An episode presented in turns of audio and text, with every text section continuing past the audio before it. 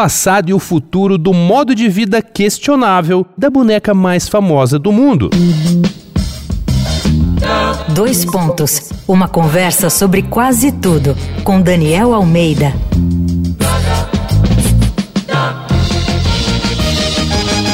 Esse é mais um episódio da série Brincadeira de Criança aqui do Dois Pontos. Estamos falando de brinquedos e brincadeiras e assuntos da infância, e por isso a gente tem que falar da sexagenária Barbie.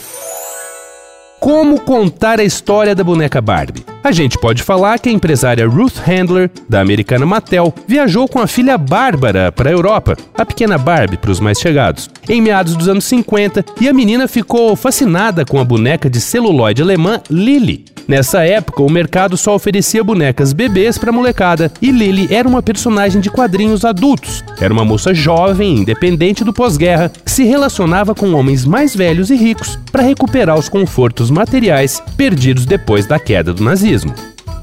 Ou podemos também brincar com números, o que sempre dá uma credibilidade extra para a história. Por exemplo, em 2012, a Mattel, fabricante do brinquedo, registrou o recorde de 1,2 bilhões de dólares em vendas da loura de plástico, mas nos anos seguintes esse número só caiu.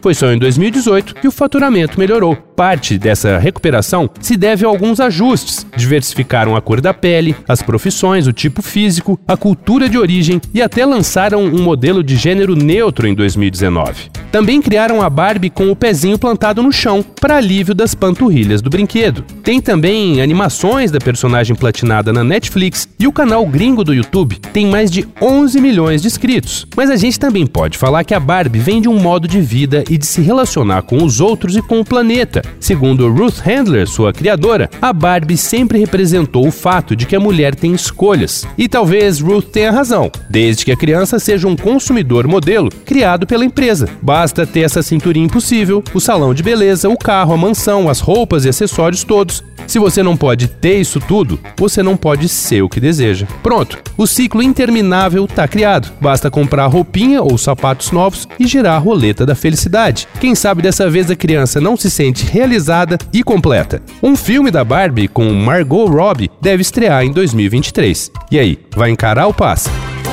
Vai lá na arroba Danico Illustration e dá uma olhada nas ilustrações inspiradas na série Brincadeira de Criança. Eu sou Daniel Almeida, dois pontos. Até a próxima. Você ouviu Dois Pontos uma conversa sobre quase tudo com Daniel Almeida.